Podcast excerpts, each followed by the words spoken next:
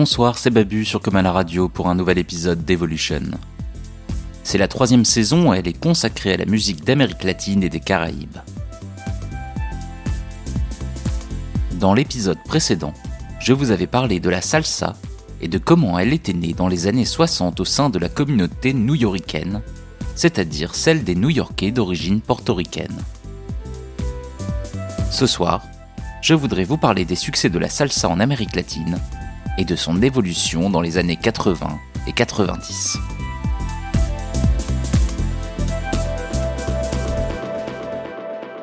Evolution. Oh, two, six. Oye, te hablo desde la prisión.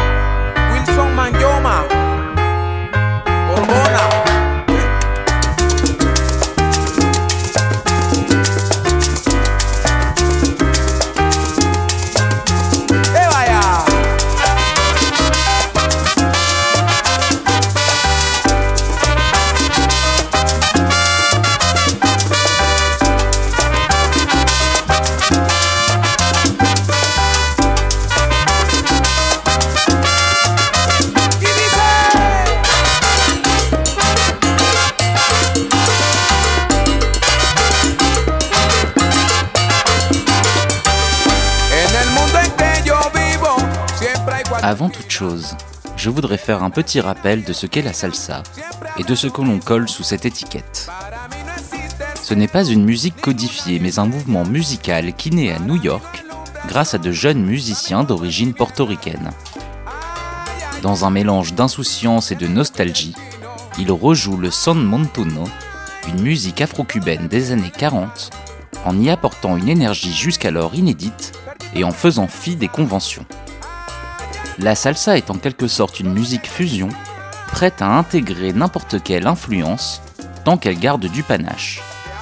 C'est ce qu'on retrouve par exemple dans le Boogaloo, qui mélange le son montuno au rhythm and blues. Du fait de sa nature inclusive, la salsa créée à New York dans les années 60 devient, dans les années 70, la musique la plus populaire en Amérique latine, sauf à Cuba, où l'on juge durement cette musique qui vient de l'ennemi nord-américain. Mais partout ailleurs où l'on parle espagnol, la salsa a atteint des sommets de popularité que n'ont jamais obtenu le son montuno ou le mambo. Surtout, elle n'est absolument pas perçue comme étant nord-américaine ou cubaine. Grâce à sa forme ouverte, les musiciens de tous les pays peuvent se l'approprier. Que ce soit au Panama, en Colombie ou au Venezuela, on n'avait d'ailleurs pas attendu les succès de la salsa pour jouer de la musique afro-cubaine. Et quand une nouvelle énergie lui a été insufflée depuis New York, on ne l'a pas perçue comme une influence nord-américaine sur la musique cubaine. La salsa n'était pas plus new-yorkaise que cubaine, portoricaine, panaméenne ou vénézuélienne dans l'esprit des musiciens et des danseurs. C'était leur musique. Point. D'ailleurs, ce n'est pas New York, mais Cali, en Colombie, qui prendra le titre officieux de capitale mondiale de la salsa. C'est de là-bas que nous vient ce morceau El Preso de Fruco y sus Tesos, hit international de la salsa à sa sortie en 75.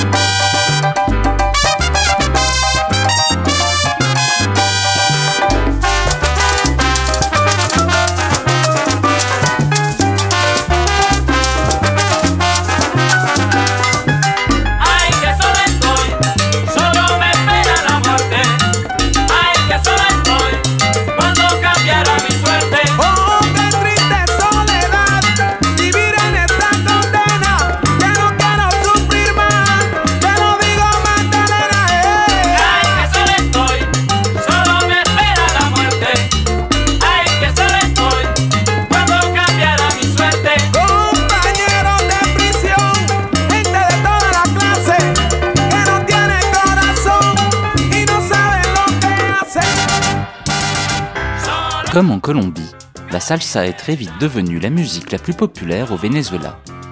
En 66, Avant que la salsa new-yorkaise obtienne ses premiers grands succès, grâce au talent du jeune Willie Colon, il y avait à Caracas un musicien, Federico Betancourt, qui avait sorti un album nommé Llegó la Salsa, La Salsa est arrivée.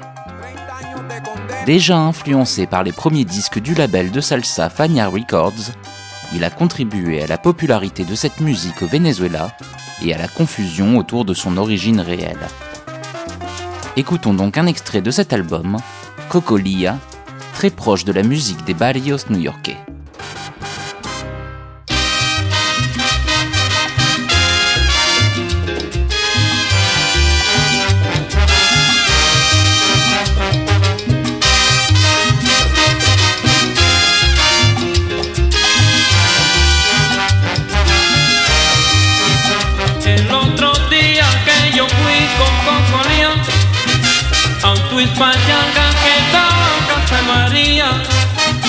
Y de momento se formó una algarabía que los vecinos llamaron la policía. Nunca supe cómo llegué a mi casa porque salté como perico por la ventana. Como Cocolía se quedó en casa de mi tía, se lo llevaron corriendo los policías.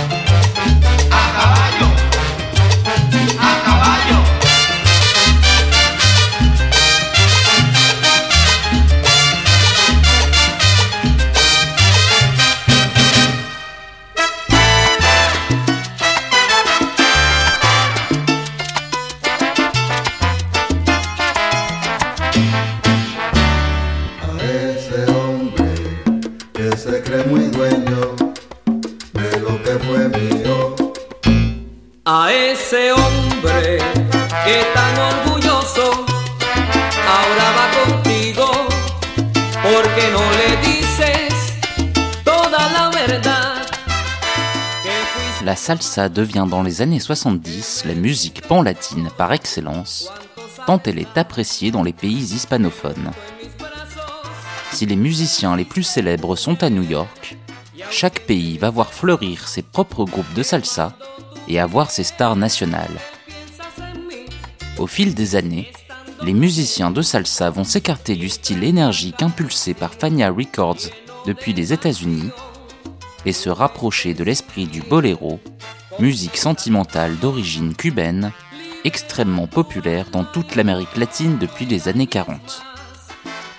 Les années 80 voient ainsi l'émergence de la salsa romantica, plus lente et plus accessible que la salsa new-yorkaise, qui pour s'en distinguer prendra désormais le nom de salsa dura, salsa dure.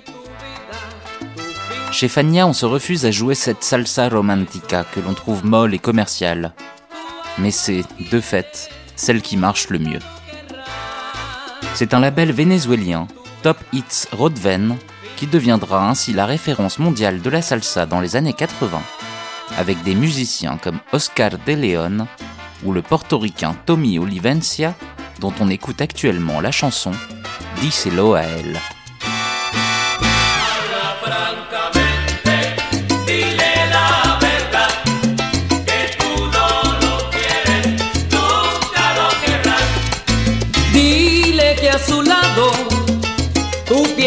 En mí, que soy en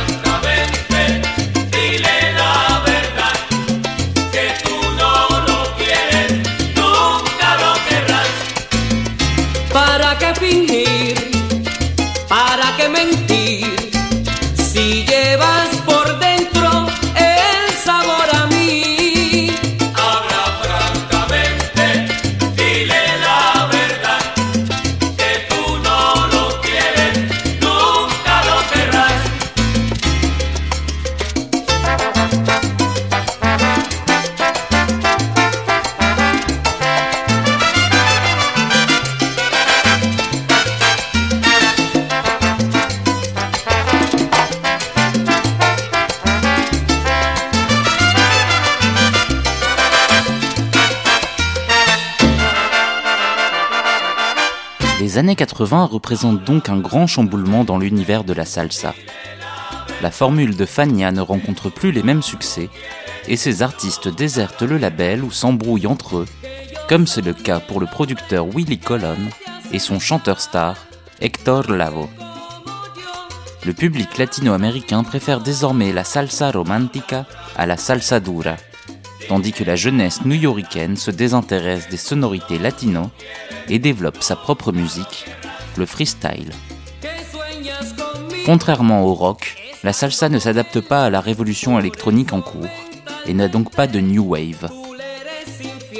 Un groupe de Floridiens d'origine cubaine va néanmoins marquer les esprits, Miami Sound Machine et leur chanteuse Gloria Estefan. Leur plus grand tube, Conga, sorti en 85, mélange alors habilement les sonorités latino avec le breakbeat des productions électro et hip-hop de l'époque.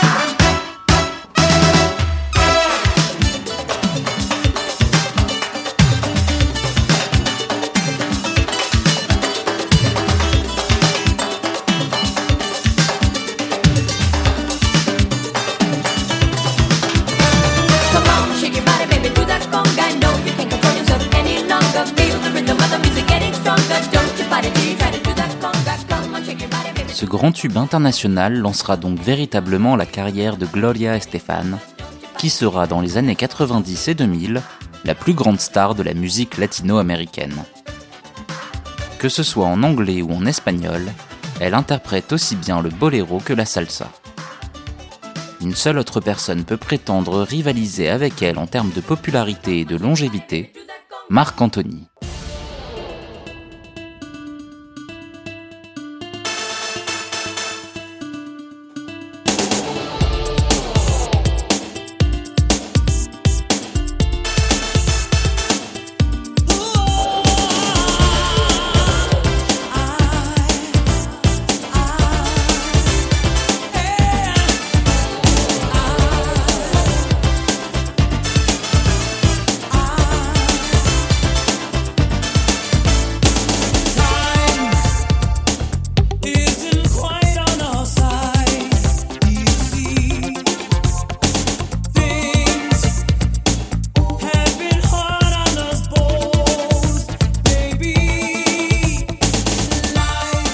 Fin des années 80, Marc Anthony est un jeune New-Yorkais d'origine portoricaine qui fait du freestyle.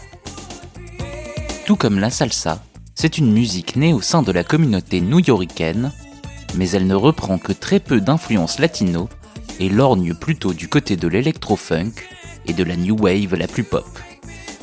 C'est cette musique qui est maintenant jouée dans les boîtes de nuit des barrios latinos pour un public plus à l'aise avec l'anglais que l'espagnol.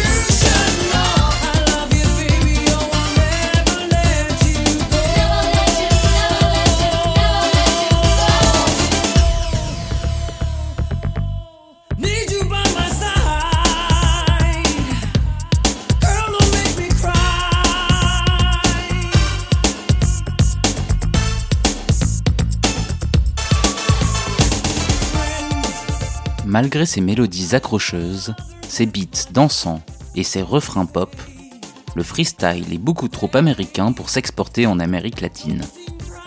Même aux États-Unis, il restera une musique de club underground appréciée principalement par les communautés latino. C'est donc au sein de cette scène tournée vers les clubs que Marc Anthony fait ses débuts. Comme par exemple avec ce morceau Time, sorti en 91 en collaboration avec Louis Vega, un autre New-Yorkain qui deviendra une légende de la house music.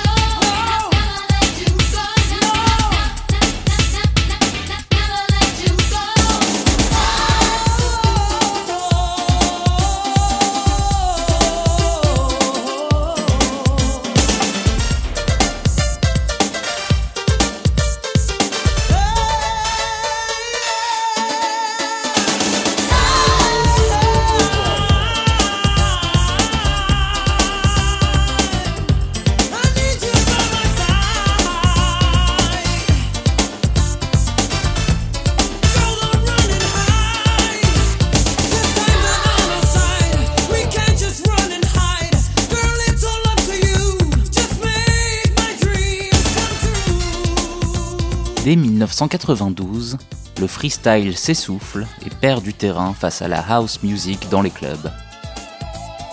D'abord réticent à jouer de la salsa, Marc Anthony signe finalement sur le jeune label new-yorkais RMM Records, qui a l'ambition de reprendre le flambeau de Fania et de régner sur l'industrie du disque latino-américain. Son physique de gendre idéal et sa voix vont parfaitement s'accorder à la salsa romantica développée sur RMM, et sa carrière va décoller. Il est encore aujourd'hui la plus grande star latino-américaine. Aux côtés de sa femme Jennifer Lopez, Marc Anthony s'essayera même au cinéma, en jouant notamment le rôle du chanteur Hector Lavo dans un biopic consacré à son destin tragique. Écoutons donc le premier morceau de salsa de Marc Anthony, Hasta que te conocí, sorti en 93. No sabía de tristezas, ni de lágrimas, ni nada que me hicieran llorar. Yo sabía de cariño, de ternura, porque a mí desde pequeño eso me enseñó mamá. Eso me enseñó mamá. Eso y muchas cosas más. Yo jamás sufrí. Yo jamás lloré. Yo era muy feliz.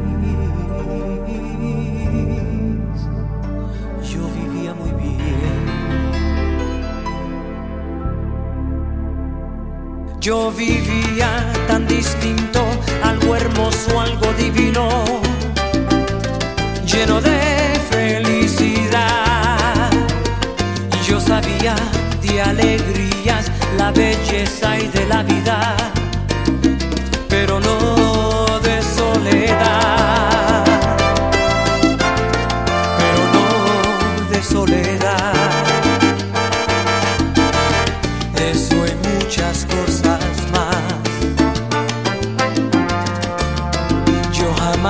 Ay,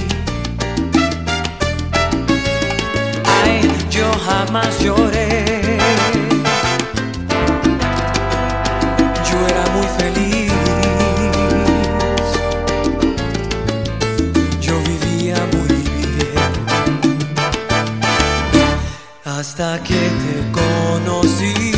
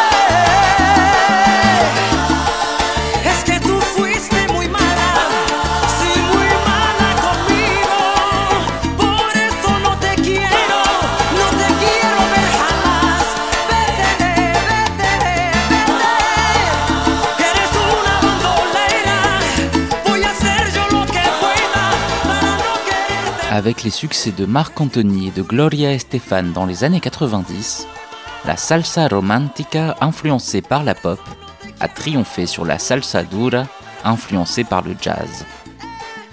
À cette époque, pour trouver une musique afro-cubaine innovante et énergique, il faut retourner aux sources, Cuba. Au début des années 90, l'île vit une crise économique majeure, due notamment à la chute de l'URSS, dont elle importait de nombreux produits. Cela oblige le gouvernement cubain à effectuer des réformes et à développer le tourisme comme source de revenus. Cette ouverture s'accompagne également d'une petite révolution musicale, puisque les hôtels ont besoin de groupes pour divertir ces touristes. La bande-son de Cuba est alors la timba, une musique afro-cubaine née dans les années 80 sous l'impulsion de Juan Formel y Los Van Van, dont on entend ici le morceau Te pone la cabeza mala.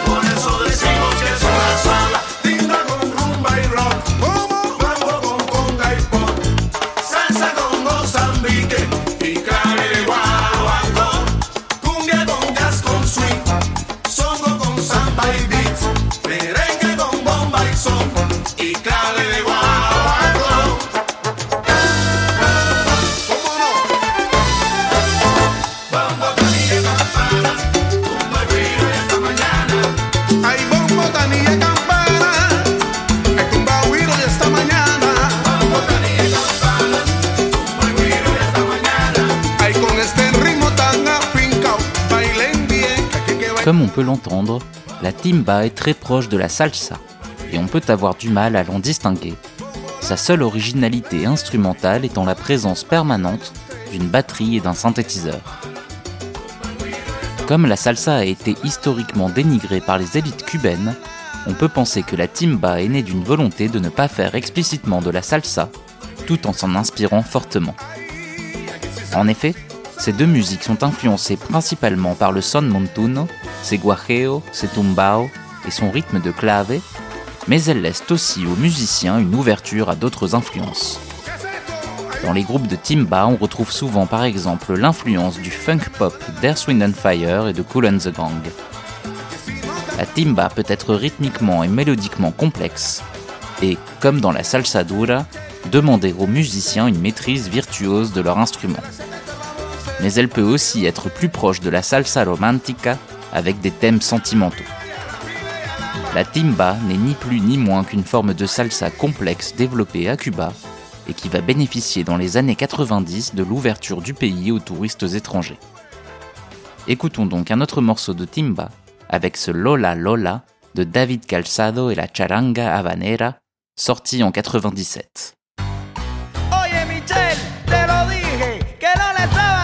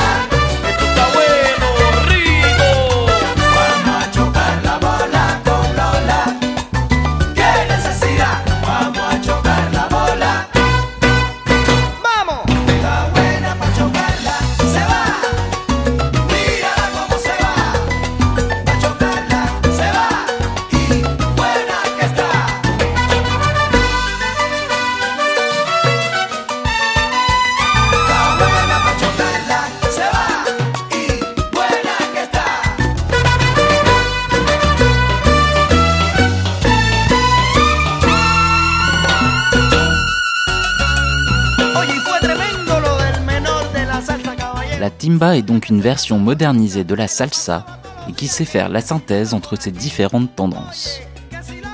Malheureusement pour les groupes cubains de timba, cette musique n'a pas pu compter sur une diffusion très intense à l'international. De plus, avec le succès immense de l'album Buena Vista Social Club, qui sacre la musique cubaine des années 30, l'industrie du disque national s'est rendu compte que la nostalgie était plus vendeuse à l'export que la musique contemporaine.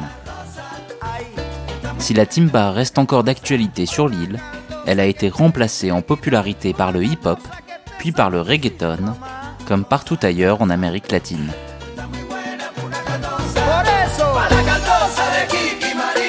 Quittons-nous sur un morceau sorti en 2001, La Negra Tiene Tumbao, interprété par la grande chanteuse cubaine Celia Cruz. Accompagnée par le rappeur portoricain Mickey Perfecto, elle avait encore l'envie de s'adapter à une nouvelle époque musicale après 50 ans de carrière, en signant un hybride salsa et reggaeton au groove infectieux. Paris gagnant, puisqu'elle gagnera cette année-là le Grammy du meilleur album de salsa.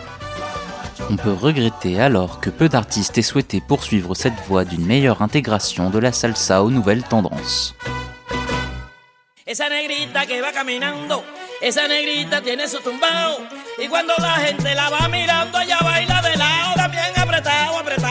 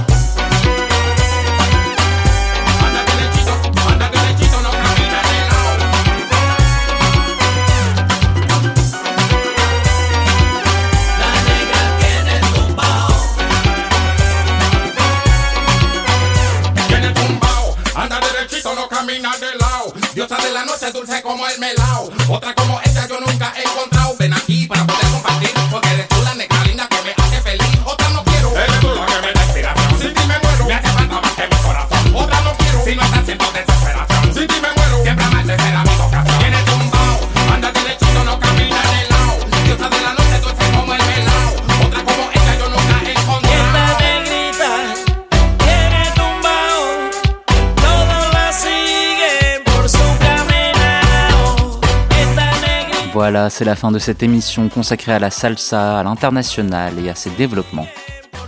Devenue dans les années 70 la musique la plus populaire en Amérique latine, elle s'est ensuite affadie pour plaire à un public vieillissant, créant une séparation entre la salsa dura des débuts et la salsa romantica. Et même si la salsa dura a connu un net déclin dans les années 90, elle n'est pas morte pour autant. De nombreux groupes continuent d'en jouer et elle plaît encore énormément aux danseurs, ce qui est une belle réussite pour une musique vieille de plus de 50 ans. Dans le prochain épisode d'Evolution, on partira en République dominicaine et à Porto Rico pour parler de merengue, de bachata et de reggaeton, qui ont tous succédé à la salsa en termes de popularité. C'était Babu sur Comme à la radio, et je vous dis à très bientôt.